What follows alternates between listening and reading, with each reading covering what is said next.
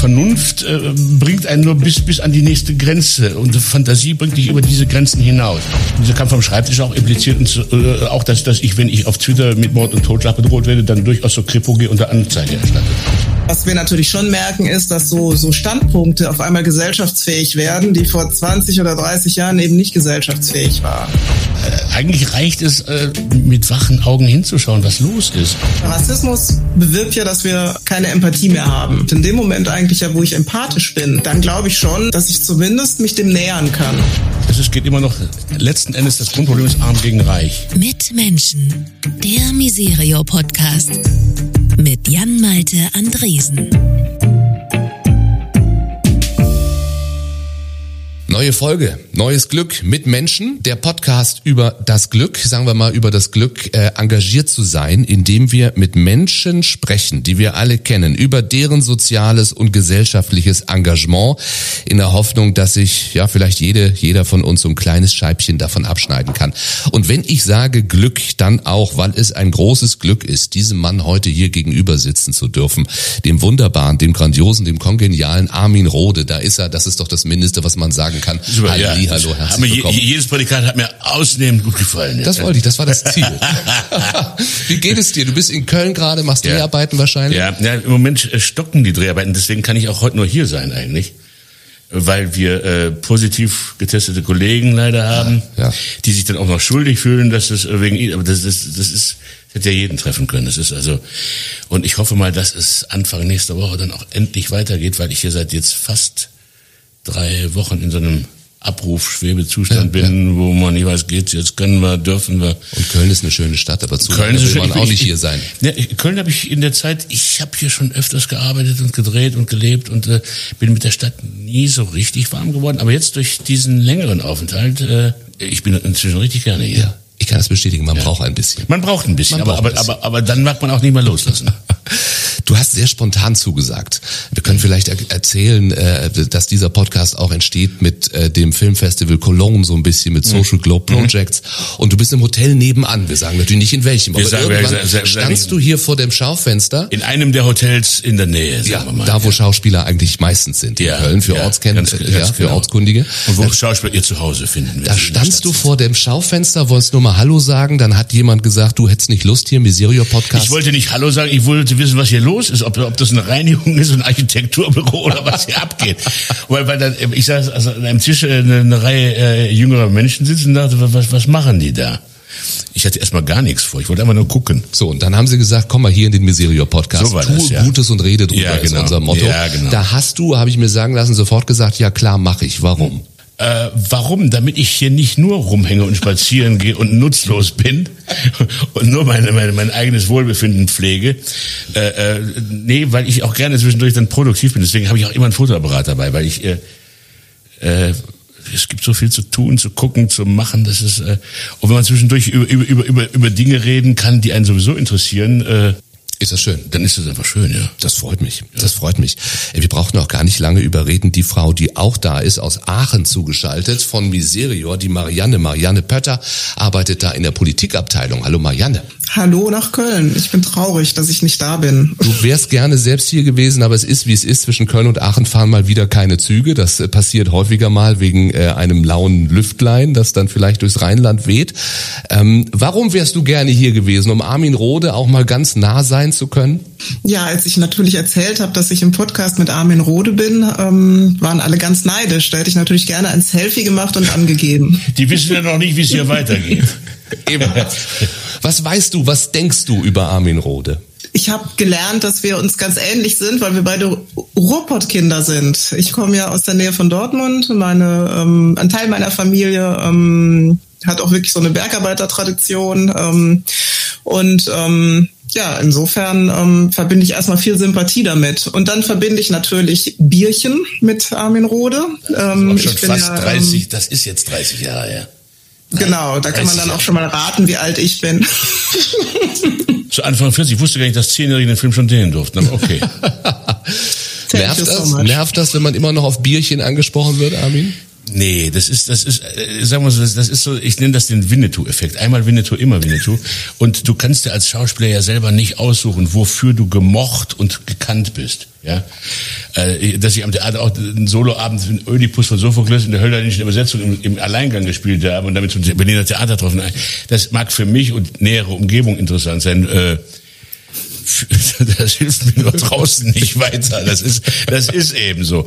Und äh, äh, außerdem, am Anfang habe ich mir gedacht, wie, wie können Leute darauf kommen, dass, dass ich das bin? Ich habe das gespielt, verfluchte Hacke äh, bis ich dann begriffen habe, dass es eigentlich kein größeres Kompliment für einen Schauspieler gibt, als dass Leute glauben, der ist so. Mhm. Der, der, das, das ist der. Man hat, damit haben wir dich gesehen, wenn wir diese Rolle gesehen haben. Das ist aber so, dass ich in meiner ganzen beruflichen Laufbahn, die jetzt schon seit über 40 Jahren währt, und hoffentlich noch mal 40 Jahre weitergeht. Ähm, das ist äh, so viele Rollen gespielt habe. In, in keiner meiner Rollen, in keiner einzigen meiner Rollen bin ich so gewesen, wie ich glaube, dass ich privat bin. Also ja. das ist, da waren bestimmt Momente dabei, wo man sagt, so ist der auch, wenn er, wenn er zu Hause rumsitzt. Aber das ist doch die, das ist doch die Kunst. Also das ist das, das ist der Beruf. Das, das, das, das ist der Beruf. Natürlich, ja. dass Leute glauben, bei jeder Rolle. Aber dann, dann müsste ich genauso, dann müsste ich genauso oft Leute umgebracht haben, wie ich irgendwie sonst was gemacht habe, äh, wenn das alles echt wäre. Also das ist ja das Schöne an diesem Beruf, dass man nur so tut, als ob. Wir reden gleich weiter. Marianne, lehn dich ein bisschen zurück, hör ein bisschen zu, denn äh, wir wollen äh, noch ein bisschen mehr über Armin Rode erfahren. Und hier äh, musst du niemandem was vormachen. Hier sollst du so sein, wie du bist, auf jeden Fall. Ähm, und du bist ein sehr, ja, wie soll ich sagen, ähm, ein, ein Multitalent. Trifft, trifft es das? Also du bist natürlich Schauspieler, du bist Synchronsprecher, ja. du hast eben selber gesagt, du bist mit der Kamera unterwegs, ja, du machst wunderbare die, Fotos. Ja, diese, diese, diese, diese Leica, ich darf den Namen sagen, weil es eine ganz spezielle Art von Fotoapparat ist, das ist ein Körperteil geworden. Ja. Das ist eines meiner kostbarsten Körperteile inzwischen. Du kamst hier rein, hast auch sofort Fotos gemacht. Ja, ja. Wer auf Instagram geht, sieht Fotos von dir, Porträts. Also bist du ein Multitalent? Ich weiß, ich habe es nicht so mit solchen Prädikaten. Ich würde mich nie als dies oder jen äh, Schauspieler bin ich, weil es meine Berufsbezeichnung ist ganz einfach. Fotograf bin ich, weil ich fotografiere, auch schon ausgestellt habe, sind auch schon Bilder von mir gedruckt worden im Fokus, im Stern, in, im Fotomagazin, also in, in den verschiedenen Publikationen. Und äh, von daher darf ich mich auch zu Recht Fotografen nennen, aber mit allen anderen Prädikaten, die jetzt nicht direkt eine Berufsbezeichnung sind. Aber es sieht nach Kunst aus. Also deine Fotos sehen nach Kunst aus, zumindest die, die es zu sehen gibt. Äh, ja, danke schön, nehme ich dankend entgegen. Äh, ich würde mich deswegen nur nicht, vielleicht äh, der Gesamtbegriff Künstler trifft es vielleicht am ehesten, weil mhm. darunter kann man alles Mögliche schmeißen. Wobei ich auch denke, dass man ja, Künstler, es muss doch auch nicht jeder Künstler sein. Also das ist, ich, ich mache einfach Sachen und dann hoffe ich, die für mich äh, Sinn ergeben, die für mich interessant sind und freue mich natürlich, wenn andere Leute die auch sinnvoll und interessant finden. Ohne Kunst wird's dunkel, hast du aber geschrieben. Ohne Kunst wird's dunkel, ja. Das, das, das, das, das, ja, muss ja. es bei dir sehr hell sein eigentlich. Äh, ja, das wechselt natürlich. Das, da ist auch manches, äh, da gibt es viele, viele, viele äh, Bereiche, die, die, die in Grauschattierungen äh, behandelt und verhandelbar sind. Aber ja, natürlich, ja. Diese Fotos geben dir auch eine Möglichkeit, äh, zusätzlich Gutes zu tun. Du hast viele dieser Fotos auch versteigert. Ich habe ein Selbstporträt irgendwie ja. noch gesehen unter Glas. 250 ja. Euro immerhin für den Deutschen Kinderverein Essen, ja. für den du immer wieder Geld sammelst, wann immer es geht. Nicht nur mit diesen Fotos, sondern mit vielen anderen Aktionen. Da, da, da geht es darum, äh, misshandelte Kinder, äh, körperlich, seelisch misshandelte Kinder und ihren Familien Sicherheit zu geben, dass die gemeinsam Urlaub machen können, dass also da Maßnahmen zu treffen, wo man versucht, die schlimmsten Wunden äh, zu heilen, äh, dass, dass da äh, einfach, äh, dass es da eine Fürsorge gibt einfach. Mhm. Wie war deine Kindheit in Gladbeck? Vater Bergmann? Ja, mein Vater war Bergmann. Ja, mein, mein Vater ist äh, teilweise, da ist er damals schon die ersten fünf Jahre war er noch Bergmann und dann ist er nach Wuppertal gefahren, weil er da in den Kabelwerken angefangen hat zu arbeiten und dann immer noch ein Jahr gependelt ist zwischen Gladbeck und Wuppertal hin und her. Ich habe da kaum Erinnerungen an. Das ist äh, an Gladbeck habe ich noch so ganz schwache Erinnerungen. Ich war da auch lange nicht mehr. Inzwischen lebt da auch niemand mehr von meinen Verwandten oder von meiner Familie. Das ist, äh, die sind entweder alle woanders hingezogen oder teilweise auch verstorben. Also hm. Du bist das älteste von vier ja, Geschwistern. Ja. Ähm, ich habe deinen Bruder mal kennenlernen dürfen, der ja auch Schauspieler ist. Ja, ja, ja. ja. Und war ein wunderbares Gespräch. Das kann ich mir vorstellen mit Uwe. Schleswig-Holstein hat er ja. viel zu tun, da war ich auch noch da. Das, das war herrlich. Was ich mir gedacht habe, der Älteste von Vieren zu sein bei zwei hart arbeitenden Eltern, das macht vielleicht auch besonders sensibel für Bedürfnisse von Kindern? Vielleicht, ja, ich, ich, ich weiß nicht, ob ich da. Oder musstest du nicht auch einen Teil der Vaterrolle übernehmen dann? Als ja, ja, das, das schon, weil mein ja. Vater war, war viel äh, äh, unterwegs durch die Arbeit halt. Der, der hat äh, zwölf Stunden Schichten geschoben in der Fabrik von sechs Uhr abends bis sechs Uhr früh. Am Wochenende hat er Schichten geschoben für die Werksfeuerwehr, also so, so Sicherheitsrundgänge und Feuerübungen, die Samstag stattfanden. Und äh, äh, wie war die Frage? ob dich das, äh, dass du auch diese Vaterrolle mit übernehmen musstest für ihn? Weiß, auch, auch sowas habe ich mich nie gefragt, weil ja. ich, ich habe immer gemacht, was zu machen ist. Also ohne mich zu fragen, wie man das jetzt nennt oder oder oder welche übergeordnete Bedeutung das im Überbau jetzt hat, hat mich nie interessiert die Fragestellung eigentlich, ja, wie man wie man das im, im, im, in der isometrischen Aufsicht bezeichnen würde. Ja. Also so Prädikate haben mich eigentlich nie interessiert. Das einzige Prädikat, was mich äh, interessiert, oder, oder es gab zwei in meinem Leben. Zwar, also ich habe früher Kampfsport gemacht. Da war es mir wichtig, dann, als ich endlich meinen Braungurt hatte, kurz vorm Schwarzgurt, dass man wusste, ich bin Braungurtträger. Das war mir wichtig, irgendwie damals. Ja. So mit, weiß ich, 16, 17, 18, sowas. Und später war es mir auch wichtig, als ich dann auf der Schauspielschule aufgenommen war, dass jeder wusste, dass ich Schauspielschüler bin, dass ich jetzt richtiger Schauspieler werde. Das war mir auch wichtig.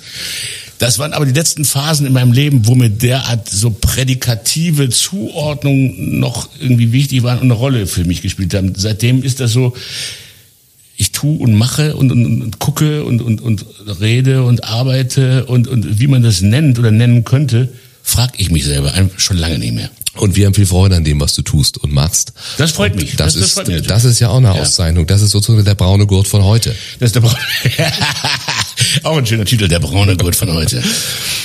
Dein Thema, das du dir ausgesucht hast, ja. und da bleiben wir leider bei der Farbe Braun ja. im, im äh, unangenehmen Sinne, ja. was dich umtreibt, ist der Kampf gegen Rechtsradikalismus. Ja, ja. Vorher noch, weil es so eine schöne Tradition ist in diesem Podcast.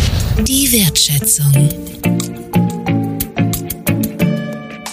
Du hast eine Liste bekommen, eine sehr lange Liste mit 77 Werten. Also ja. Werte, ähm, die unser Leben bestimmen im Bestfall, äh, ja. nach denen man strebt, die einem wichtig sind. Du hast gesagt, meine Aufgabe ist immer, bitte, lieber Gast, such dir fünf aus. Du ja. hast gesagt, nee, kein nicht, kein nicht. Also das ist schwierig und ich kann das sehr gut nachvollziehen.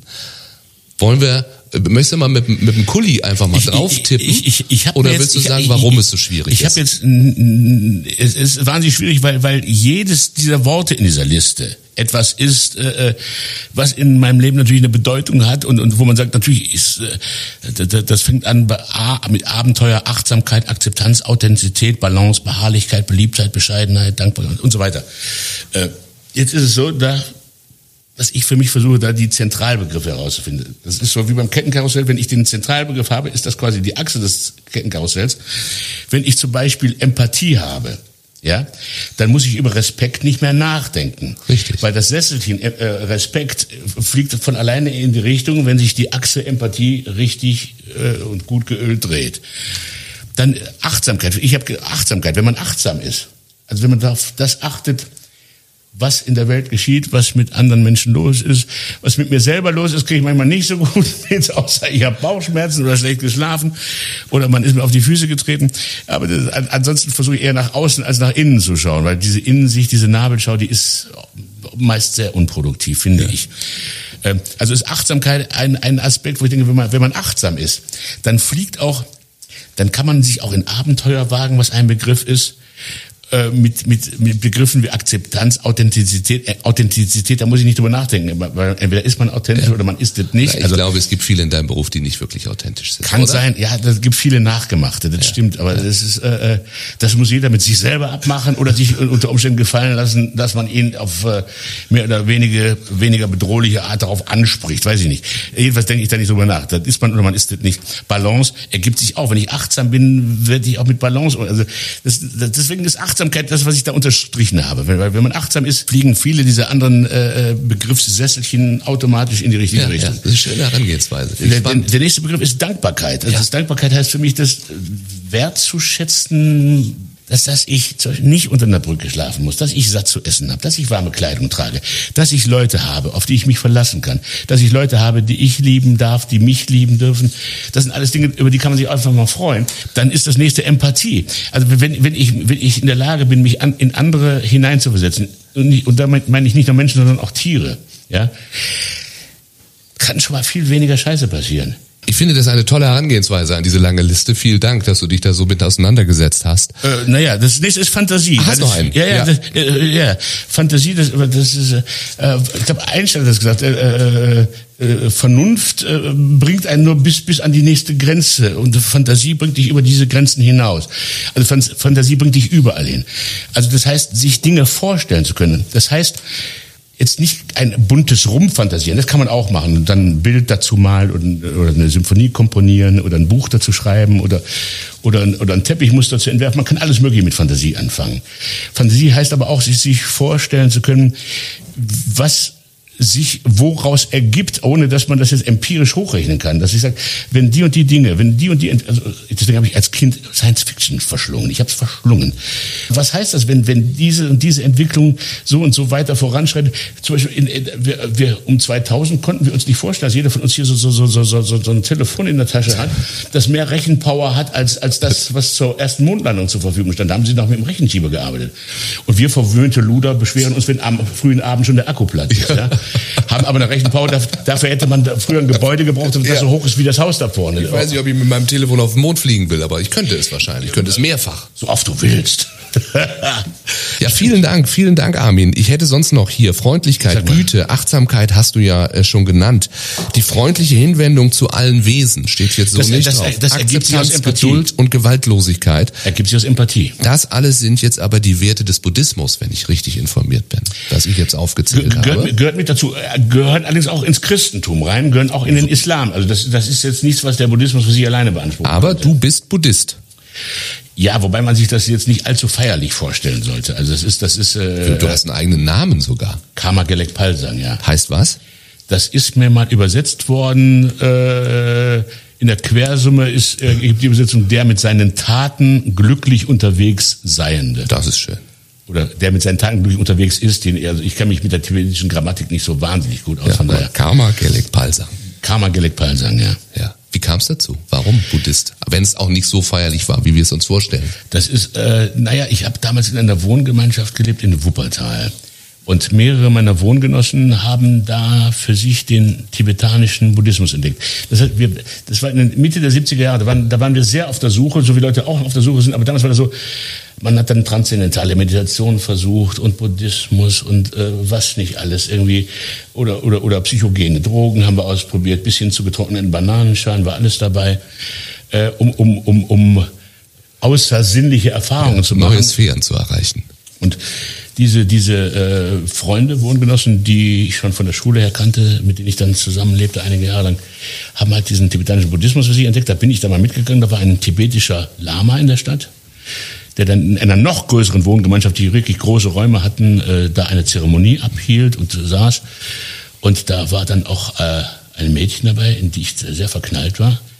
Und äh, äh, ich habe gedacht, dass ich sie damit beeindrucken könnte, dass ich mich quasi vor ihren Augen im Kreise der anderen zum Buddhismus äh, würde bekehren lassen und weihen lassen zu, zum, zum Buddhisten. Und seitdem bin ich äh, äh, tibetanischer Buddhist. Und hast es offenbar nicht bereut bis heute. Ich habe nee, bis heute keinen Grund gehabt, das zu bereuen. Nee.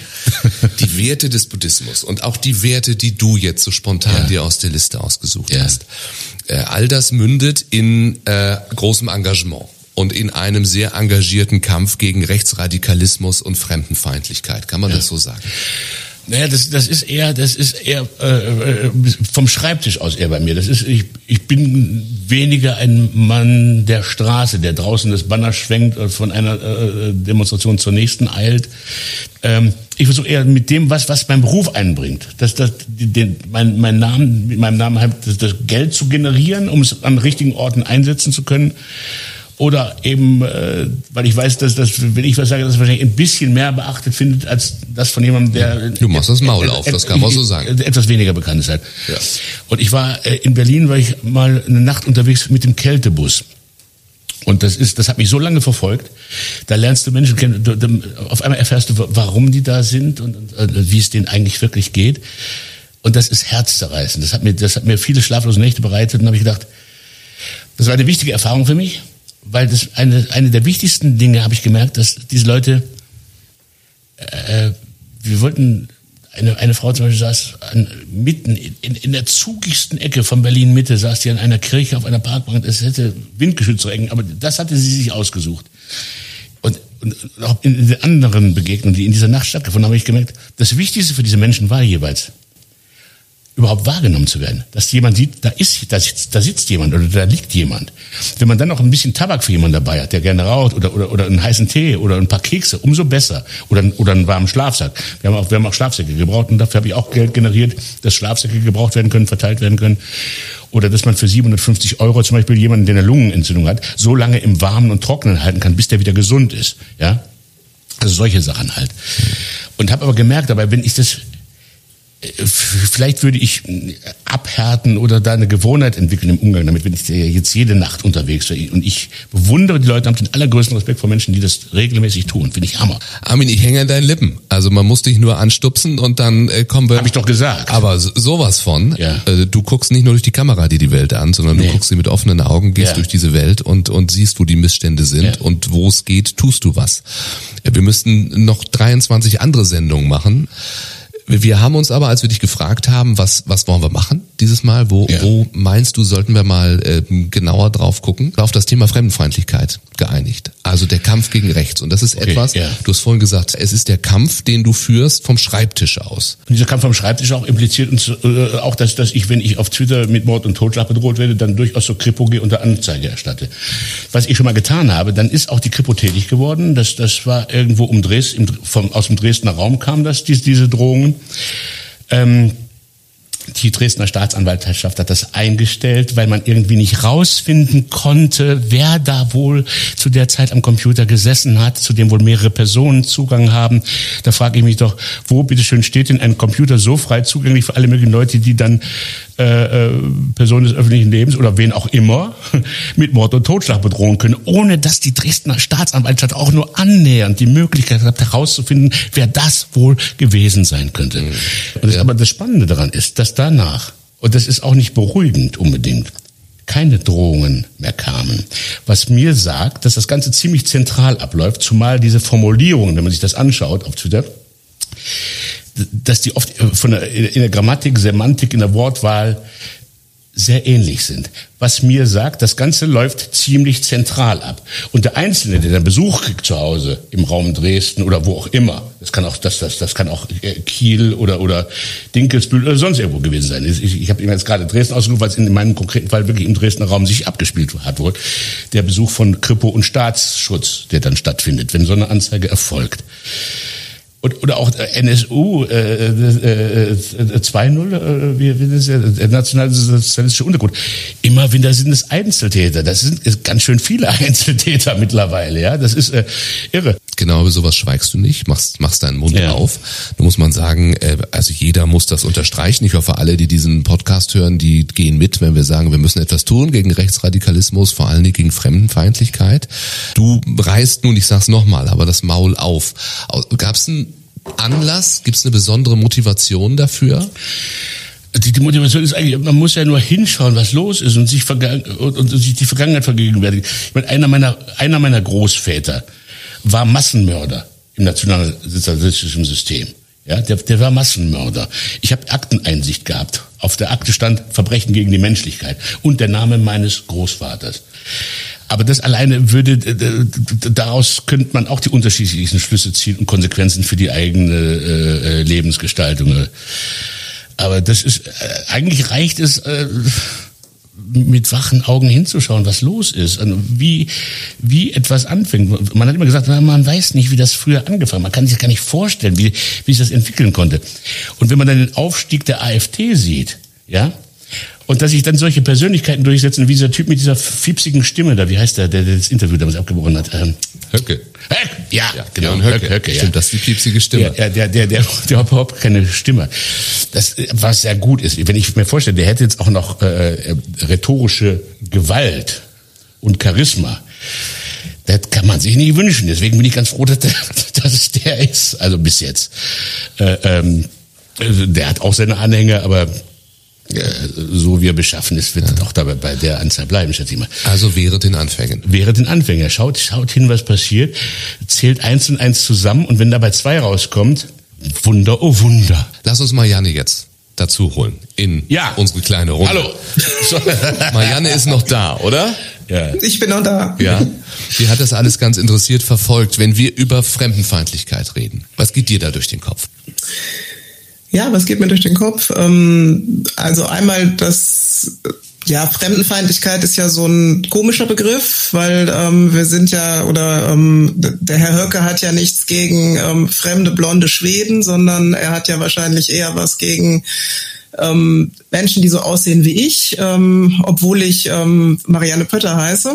Insofern be benutze ich lieber den Begriff Rassismus ähm, weil er eigentlich klarer benennt, um was es geht, nämlich in die Einteilung von Menschen aufgrund ihrer ja, Äußerlichkeiten aufgrund ihrer Herkunft und eben die, ähm, ja, dann die Zuordnung, wer ist denn mehr wert und wer ist weniger wert. Hm. Wir sind im Podcast, also man kann uns nicht sehen, man hört uns jetzt. Deswegen, du hast eben gesagt, wenn jemand so aussieht äh, wie ich, ich habe einen schönen Satz äh, von dir gelesen, oder es hat jemand über dich geschrieben, du kennst den Umgang mit der Mehrheit aus vielen Rollen. Du bist Westfälin im Rheinland, das alleine kann schon ein Schicksal sein hier im, im, im Rheinland. äh, du bist evangelische Mitarbeiterin in einer katholischen Organisation bei Miserior. Äh, das zeigt ja, wie tolerant Miserior ist. Und du bist äh, Afrodeutsche. Ist das der Begriff, den ich jetzt so sagen darf dann auch? Ja, genau, den kann ich für mich gut annehmen. Das heißt, dieser Kampf um eine gleichberechtigte Gesellschaft ist für dich ein ganz persönlicher ja auch. Ich glaube, ähm, ja, es ist natürlich ein persönlicher, aber ich glaube, das ist nicht die einzige Motivation. Also ich, ähm, wenn ich jetzt, ähm, glaube ich, den Hintergrund nicht hätte, würde ich mich trotzdem ähm, sozial engagieren. Also das ist irgendwie, das ist so in mir. Ähm, ich habe noch mal, ich glaube, ich bringe noch mal eine andere Perspektive auf bestimmte Sachen als ähm, als als schwarze Frau. Ähm, aber ich glaube nicht, dass ähm, jetzt jeder verpflichtet ist, der ähm, in einem sogenannten oder ich oder eine internationale Biografie hat, ähm, sich gegen Rassismus einzusetzen. Ja. Äh, Armin tut es, äh, viele andere tun es auch. Ähm, und doch glaube ich immer, ich sage jetzt mal so, wir, wir alten weißen Männer, wir können gar nicht nachvollziehen, was es heißt, ähm, Rassismus ausgesetzt zu sein, hier in diesem Land auch. Ähm, Alltagsrassismus auch, der alltäglichen Fremdenfeindlichkeit. Ich sage das als Frau, als Mann, nicht als Frau. Ich sage das als Mann einer, äh, einer Frau, der, deren Vater aus Indonesien kommt äh, die eben auch nicht groß und blond ist und die mir erzählt, die ist in Essen-Borbeck groß geworden, ähm, was sie bis heute erlebt. Und das kann ich mir als 1,90 groß und blond nicht vorstellen. Ähm, ist das schwierig, Marianne, dass wir uns das nicht vorstellen können? Ich glaube, schwierig ist, ähm, wenn wir gerade viel dieser Wert Empathie. Und das ist ja glaube ich ähm, das ist glaube ich ja ein Wesen von von Rassismus. Oder Rassismus bewirkt ja dass wir keine Empathie mehr haben. Ne? also ähm, ne, wir, wir uns sind uns wird dann gesagt Menschen sind so fremd das sind gar keine Menschen mit denen muss ich nicht mitfühlen. Und in dem Moment eigentlich ja wo ich empathisch bin ähm, bin ich schon mal habe ich schon mal ein gutes Rüstzeug und wirklich Menschen mit Rassismuserfahrung zuhöre, dann glaube ich schon, dass ich mich, ähm, dass ich zumindest mich dem nähern kann. Ich muss natürlich offen sein und bereit sein, ähm, das an mich ranzulassen und es nicht direkt besser zu wissen. Also was dann ja oft passiert ist, dass das dann so eingeordnet wird. Ne? Also ähm, sondern ich, ich glaube, es ist dann wichtig, einfach das auf sich, ähm, ja, an sich ranzulassen, mal eine Nacht drüber zu schlafen und in sich arbeiten zu lassen. Und wenn wir das machen, dann glaube ich schon, dass wir ähm, weiterkommen. Mir war immer schon egal, woher jemand kommt, wie jemand aussieht, mit wem er schläft, was er isst, an wen, ob, ob, an, ob, ob, ob er an, an, an, an, an, an Buddha oder, oder an Jesus glaubt oder, oder, oder an Goldfische. Es ist mir scheißegal und es war mir immer schon scheißegal. Und äh, in, in meinem Alter, ich, bin, ich werde jetzt 67 im April, äh, es ist so, es, es, es, es wundert mich, dass das irgendwie dass so viel besprochen werden muss, eigentlich, was für mich sowieso immer schon Selbstverständlichkeit war, so, solange ich denken kann. Also für mich gibt es so eine Unterscheidung. Kann ich mit jemandem, kann ich mit dem nicht? Ist jemand ein Arschloch oder ist er kein Arschloch? Ja. Will er mir schaden, will er mir nicht schaden. Empathisch oder nicht empathisch, die beiden. Empathisch oder nicht empathisch, was wir vorher besprochen haben. Alles andere ist für mich kein Kriterium, um, um zu entscheiden, wie ich mit jemandem umgehe. Ich sage auch eher, man, man, es gibt ähm, rassistische Handlungen ähm, oder eben keine. Und insofern kann ich natürlich schon entscheiden, ähm, wie möchte ich, wie möchte ich handeln. Und viele dieser Vorstellungen, also wir reden jetzt über ähm, ne, die AfD und irgendwelche Nazis. Ähm, aber was wir natürlich schon merken, ist, dass so, so Standpunkte auf einmal gesellschaftsfähig werden, die vor 20 oder 30 Jahren eben nicht gesellschaftsfähig war. Und da fängt es für mich eigentlich an, dass wir sagen müssen, ähm, wir müssen, ähm, wir müssen auch in unserem privaten Kreis müssen wir eigentlich dafür eintreten, ja. dass ähm, dass äh, ja für eine für eine Gleichheit gegen ähm, wenn jemand rassistische Sprüche raus hat, dann müssen wir ähm, dann müssen wir klar machen, wir sind damit nicht einverstanden, auch wenn das vielleicht jetzt gerade die Stimmung unterm Weihnachtsbaum ähm, kaputt macht. Ähm, oder zumindest mal nachfragen, weil sonst entsteht nämlich so eine Stimmung, dann haut einer was raus, keiner sagt was und dann geht man nach Hause und denkt, hm, alle denken eigentlich so. Mhm. Und das ist ja das, was wir im Moment erleben, dass so eine kleine, große Schreihalsmehrheit, ähm, äh, Minderheit so tut, als sei sie die Mehrheit. Und ja, deswegen ja. würde ich da gerne äh, und ähm, genau, und insofern würde ich da, da würde ich mir ein bisschen ja. Haltung wünschen. Da, dazu muss man wissen, das weiß, das weiß wahrscheinlich auch, dass das eine uralt bekannte äh, Strategie von Faschisten ist, so zu, so zu tun, als seien sie mehr, als sie eigentlich sind. Marianne, dass Menschen äh, Vorurteile, diffuse Ängste haben vor dem Fremden, vor Menschen anderer Hautfarbe, äh, anderer Religion, anderer, anderer Sitten und Gebräuche, das ist ja irgendwie entstanden und damit sind wir jetzt bei deiner konkreten Arbeit für Miserior. Ich hoffe, ich sage das jetzt nicht zu platt. Es ist die Dekolonisierung. Den Begriff kann man sich erschließen. Aber bedeutet was genau? Also so die Welt, wie wir sie heute kennen, ist ja letztlich ähm, ja so ein Resultat des Kolonialismus dieses Zeitalters. Ne? Also diese Einteilung in Industrieländer, in sogenannte Entwicklungsländer. Heute sprechen wir vom globalen Süden. Das alles ist ja ein Resultat dieser Epoche, wo Europa andere ähm, Erdteile erobert hat ähm, und die Menschen dort ähm, ja brutal unterdrückt hat. Ähm, so, die Epoche ist zum Glück vorbei. Aber die Folgen dieser Geschichte, die verfolgen uns halt bis heute. Ähm, das heißt, ähm, ich habe eben von der Aufteilung in Industrie und andere Länder gesprochen, unsere Art zu wirtschaften, dass wir irgendwo ähm, Rohstoffe abbauen und die landen dann irgendwann in unseren Smartphones und die Leute, die die Rohstoffe abbauen, verdienen ähm, Dreck und ähm, und ähm, die diese verkaufen ähm, wahnsinnig viel. Ähm, oder eben auch die Art, wie wir über andere Leute denken und wie wir andere Leute ähm, kategorisieren. Und ähm, die allermeisten Leute schleppen eben diese Bilder, die zu dieser Zeit damals entstanden sind, diese Einteilung in Schwarz und Weiß und was und die Attribute, die dazugeordnet werden, ne, die schleppt man unbewusst mit sich rum und die werden schon auch heutzutage noch eben immer wieder reproduziert. Also wer ist der Böse in einem Film? Ähm, wer oder wer ist irgendwie glücklich und unbedarft und kann gut singen? Ähm, das sind alles so Dinge, die nehmen wir ja auf in unserem Leben und, und schleppen mit uns rum. Und ähm, das ist, das ist sozusagen unser koloniales Erbe. Und wenn wir jetzt über Dekolonisierung sprechen, dann geht es eben darum, solche Dinge unter die Lupe zu nehmen, auseinanderzunehmen und eben anderen, andere Perspektiven zu entwickeln und ähm, um zu besseren Lösungen zu finden mhm. für viele Probleme, mit denen wir uns zum Beispiel eben bei Miseria in der Arbeit ähm, beschäftigen. Ähm, ja, aber auch in unserem Alltag.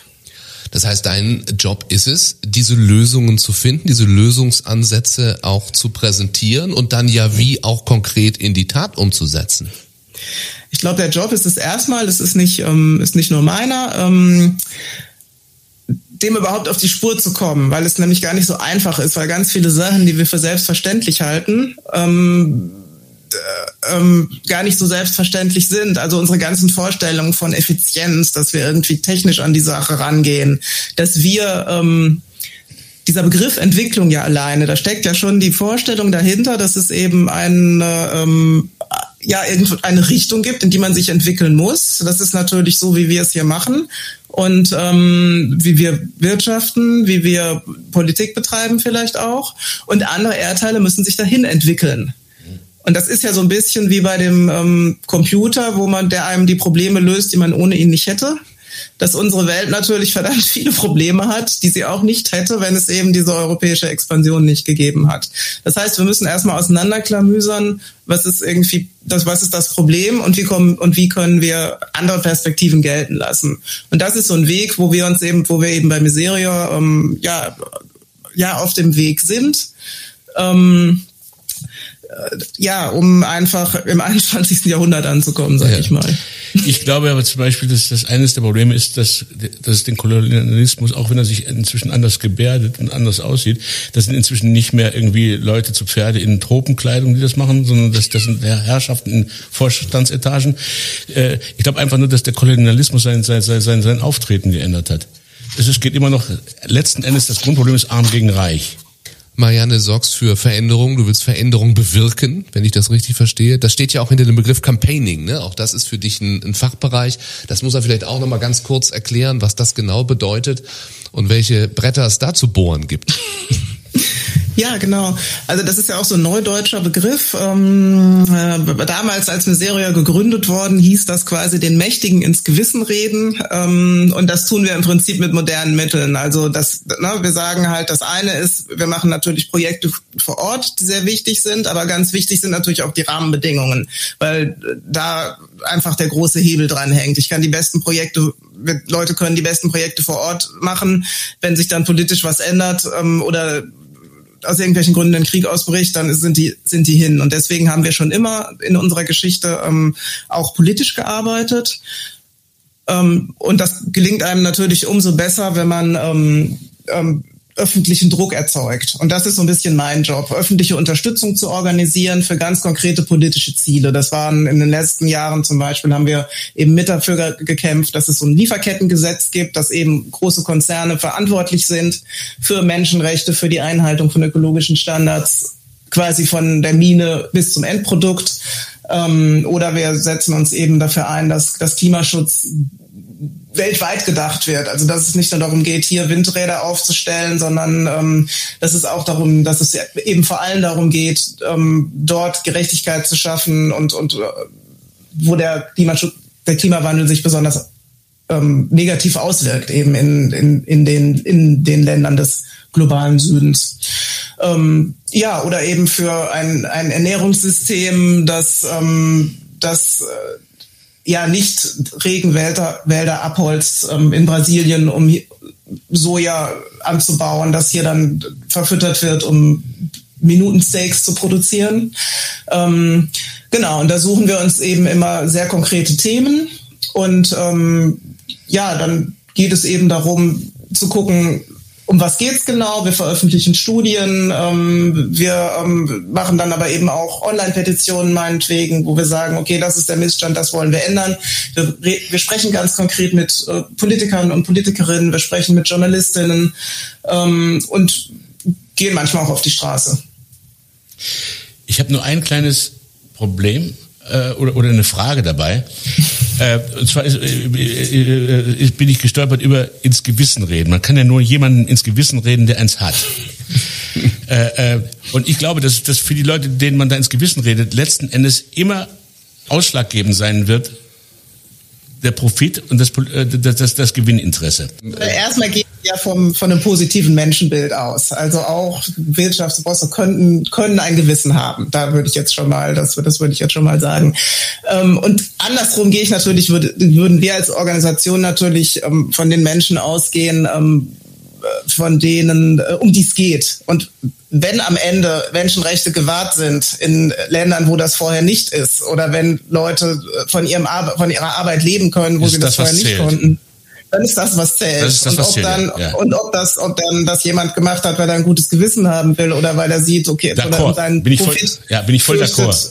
Ja. Wäre mir jetzt an der Stelle egal. Bin ich, bin ich voll d'accord. Da, da, da bin ich auch komplett ergebnisorientiert, was das angeht. Steter Tropfen höhlt den Stein, ja. sagt man doch immer, oder? Das ist wahrscheinlich die längere Umschreibung von Campaigning. Genau. Und, und wir, wir, wir arbeiten ja, also einmal geht es natürlich darum, zwei Sachen fallen mir dazu ein. Ähm, politische Rahmenbedingungen setzen ist ganz ist ganz wichtig, dass einfach ähm, ähm, auch Wirtschaft ist ja nicht in einem wilden rechtslosen Raum, sondern es werden politische Bedingungen, mhm. Rahmenbedingungen ja. gesetzt und die auch Sachen bewirken können. Und da arbeiten wir natürlich ganz stark dran. Und das Zweite ist, was wir natürlich schon merken, ist, dass ähm, auch wenn wirtschaftlicher Profit dahinter steht, dass natürlich jeder, ähm, jedes, jedes, jedes Unternehmen möchte irgendwie doch ja irgendwie gut dastehen und ähm, nicht umsonst. Äh, es gibt diesen bösen Begriff Greenwashing. Ähm, das heißt, das ist natürlich ein Punkt, wo man die auch packen kann. Marianne, behalte den Glauben an Veränderung und nicht nur du, ne? Das ist viel wichtiger, dass wir alle daran glauben. Machen wir. Genau, ich glaube, das ist das Wichtigste, dass, ähm, denn wenn viele ja. daran glauben, dass Veränderung möglich ist, sich dafür einsetzen, uns dabei unterstützen, dann machen wir auch Veränderung möglich zusammen. Ja. Und Armin reißt weiter sein Maul auf und engagiert sich und guckt genau hin. Und auch durch die Kamera. Armin Rode, Marianne Pötter, vielen Dank, dass ihr dabei wart. Das war Mit Menschen, der Miserio Podcast. Mehr über die Arbeit von Miserio für Menschen in Not und wie auch du helfen kannst auf miserio.de.